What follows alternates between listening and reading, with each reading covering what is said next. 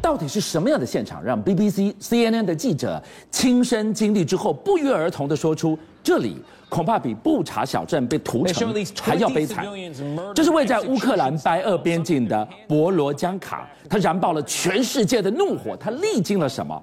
而今天晚上，当我们沉痛地带您重回这个现场，我们更要问：乌克兰的境内还有多少这样类似布查一个一个没发觉，但是悲惨藏在屠城的背后？核弹危机一波未平，一波又起。我指的波是波兰跟波罗的海三小国。哦是好，我们先来讲暴行。各位看，这是教宗，教宗拿了一面这个国旗，是乌克兰国旗，这面国旗是从布查带来的这个国旗。是教宗为什么举布查的国旗，就是谴责布查大屠杀，恳求停止这样的暴行战争吧这。个是开战到现在教宗做出的最直接明白的一个呼吁了。，对，好，为什么？因为布查带土大屠杀太惨了，太惨了，就三个字，太惨了。但没想到还有更惨。还有比他更惨的。我告诉你，现在出来，博罗江卡产矿超过布查，大家一定要知道，这是基辅。对，俄军从北北方下来，是先经过布查，再经过博罗江卡，是这些都替基辅挡住俄军的脚步。哦好是博罗江卡建筑物回整看超过百分之八十，百分之四十是永远不可以修复了，只能犁平了。这个人被埋在建筑物百分之八十倒塌了，人被埋在建筑物下面，对对不起，不准救援。不准救援，不准救援他还活着，他还有一丝气息。对，呼救无门。好，各位，布查这么惨，波罗江卡这么惨，我还担心一个地方，伊尔平。伊尔平也在基辅最最前端，是俄军攻下伊尔平，乌军收复伊尔平，俄军在攻伊尔平，伊尔平的状况到现在还没看到。所以这三个帮基辅挡下俄军马蹄声的三个路障，现在都是最悲惨的所在。但我们今天就问，在乌克兰到底还有多少布查还没有被发掘，而可能也是屠城的悲惨啊呢、俄军现在退退出了北方了，主力在东边跟南边。是南边现在马利波是最影响最大的地方。马利波出来一个全世界公愤的消息，一个女子被侵犯、杀死、分解，身上弄了一个纳粹的标志在身上。他到底怎么了？你可以对他这样千刀万剐？我必须要讲谁干的，现在还没有一个证据。但是这样消息出来，全世界公愤。好，廷辉，我们就看到了一个国家，波兰。波兰，你看到了整个布查的屠城，再看了博罗江卡的屠城，它的反应超乎全世界的预期，它几乎是公亲辨识组的跳出来，它如此的愤怒，波兰怎么有这么激烈的反应呢？对，波兰还在骂法国总统马克龙说：“你打那么多电话给普丁干什么？现在普丁还不知道让屠城、布查这个事情，还有马利坡这个事情，你要怎么交代？”也就是说，今天波兰为什么掉出来？因为他们回忆到了过往，在一九四零年代的时候，他们也曾经类似发生过被前苏联的部队呢，把人质抓到这个苏联之后呢，再把他屠杀。他你历知道经过什么呢？是一在一九四零年的时候，事实上当时因为苏联入侵了波兰之后呢，就把波兰人呢，总共两万一千两万一千七百六十八名的这是波兰人呢，这些都知识分子哦，里面有公务员、有警察、有知识分子、有老师等等之类的，把他带回到了苏联境内之后呢，然后把他放在那个一个地方一个集中营一个战俘营，叫做卡廷森林这个地方。结果后来呢，过了几年，在一九四三年的时候呢，纳粹德国后来入侵到前苏联的时候，结果发现他说这个地方呢，到处遍地都是尸骸，为什么呢？因为这些所有被抓去的集中营的波兰人，全部都被苏联处死了。为什么处死？就是等于是屠杀的概念。那他发现到一件事情，就是说这个前苏联真的啊他们杀人不眨眼了、那这个事情后来呢，变成说苏联都否认。苏联一直否认到了什么时候？到了戈巴契夫时代的时候，当时因为波兰的总统呢跑到了苏联去访问的时候，就告诉说有没有这回事。后来苏联才承认说，啊，的确有，当时是执行史达林主义的这样的一个计划。那这件事情当然来讲的话，就知道说，哎，原来你前苏联都干这种事情，然后完全都没有什么都不承认你过去所做的这样的罪行啊、哦。所以就让我们想到说，这一次屠杀来讲的话。俄罗斯为什么第一时间又在否认呢？因为他这样的一个罪行当然不容于世，但是对他来讲的话，他要撇清责任，这就是为什么告诉全世界说人不是他杀的，但是大家都知道真相是什么。对于波兰来讲，布查的这个屠城屠杀多么强的既视感，让他们想起了八十年前的国仇家恨。但马老师要告诉我们，波兰人的愤怒会不会一步一步把世界带向了核战的毁灭的边缘呢？听廷辉讲，你就知道为什么波兰现在变成小钢炮。好，波兰做什么事情，我慢慢跟大家讲。第一个，美美国打算把德国的一部分军力调走，对波兰说来我家，来我家，是到我家来，这第一个。第二个，他骂德国总理，骂法国总统，你们老总只会打电话。是第三个，告诉美国说，核武器放到我家里面来，核武器放我家是天大地大的事情。好。俄罗斯回呛，说：“我告诉你，你居然呼吁核武器放你家里，我做两件事情。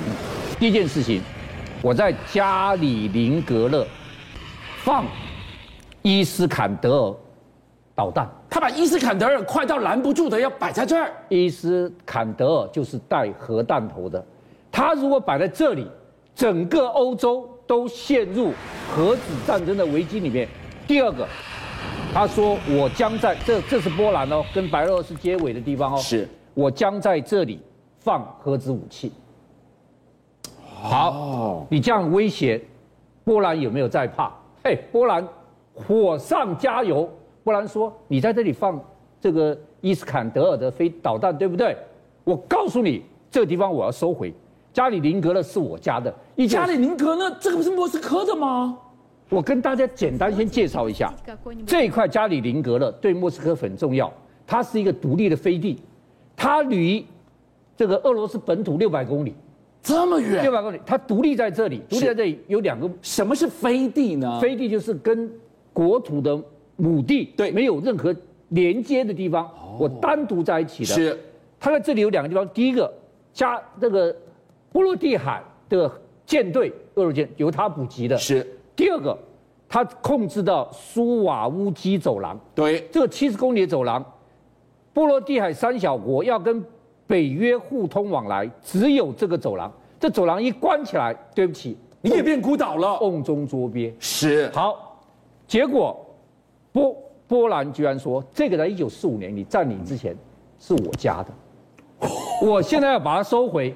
就波罗的海三小国也帮腔，是，赶快收回，因为我这被他捏了合拢，对，只有这个地方捏了，你把它收回，我们就大大方方跟北约、欧盟来往了。等等等等，波兰从头到尾他没有在跟没有在怕跟普京对着打的，没有对了问题是现在波罗的海三小国也加入了，对收回加里宁格勒，在旁边敲边鼓，哎哎，普京会被激怒，下一场会怎么样我呢？告诉你，如果加入收回加里宁格勒，这是普京的不能动的刺。哦，他真的就爆发世界大战了。好，那今天普京已经说了，我要把伊斯坎德尔核导弹放在这个地方。是，波兰也没有在怕。波兰说，美国啊，我下个订单给你。美国好高兴，真的发财了。对，他已经第一个订单下去，两百五十辆 M1 A2 坦克坦克是你给我还没完，你知道波兰现在最主要坦克是什么？是什么？是 T 7 2 T 7 2是俄罗斯的坦克。是，你美国把坦克卖给我之后，我把 T 7 2坦克就给乌克兰，哦，他打的算盘是这样，哇，不得了了，它是变成小钢炮，它什么都不怕。对好，那除了这个波兰之外，波兰只是说你先卖坦克给我，我的 T 7 2拿给这个乌克兰，是他没做，你知道谁就做了？谁？捷克，捷克已经把十几辆的 T 7 2坦克，看，注意看，这是 T 7 2坦克哦，俄罗斯的 T 7 2坦克。对，捷克已经上火车，已经运到乌克兰去了。除了十几辆坦克之外，还有装甲车也全部都运上去了。好，马老师，我们看到从捷克到波兰纷纷扣下扳机，开了第一枪。这个是非常明显的分水岭，观众朋友，它美调在哪里？过去你看到都是监射型的单兵操作的武器，支援前线，现在没有，这个都是重火药纷纷进驻，哎，还更厉害来了，那个乌克兰说：“哎，捷克，你送我坦克、装甲车，我很高兴，是但是我需要你更大的帮助。”什么帮助结果说什么？他说：“捷克跟斯洛伐克，你们双克是世界上最会修俄罗斯武器的专家。我的武器都是俄罗斯的，对我的军车、我的装甲、我的坦克，甚至我的飞机、米格都是俄罗斯的。你们两克出人来帮我把武器修复。”哇哦苏系军备最强的维修团队，对，维修团队就是斯洛伐克跟捷克。是你除了送我之外，你还帮我修。这一修，现在有没有注意到？俄罗斯现在是双前对四手了，所有真正的国家一个一个都参战了。好，最后我要跟大家介绍一个什么什么国家，其实它在这里，保加利亚。保加利亚其实它还是二线，比较危险的是摩尔多瓦，我已经介绍过了。是再来是罗马尼亚。保加利亚，你知道这些做了什么事情？他怎么了？他给拜登政府讲，是我家都是米格二十九，嗯米格二十七，是，跟他一样，你如果卖我 F 十六，我就把米格机给乌克兰。 哇，啊连飞机都要支援前线，对，所以变成现在他已经先下了八架 F 十六，这是早先下的，是八架，现在又在下八架 F 十六单子。所以保加利亚很简单，我只要确保我空防无虞，我就把我旧的米格二九支援前线到乌克兰了。，对，现在保加利亚本来已经下单了八架是 F 十六新机，现在这两天又再下架八架 F 十六新机。美国一下拿十六架，很慷慨，就说我把两艘两架已经退役的 F 十六先给你保加利亚，是给你干什么？先训练飞行员。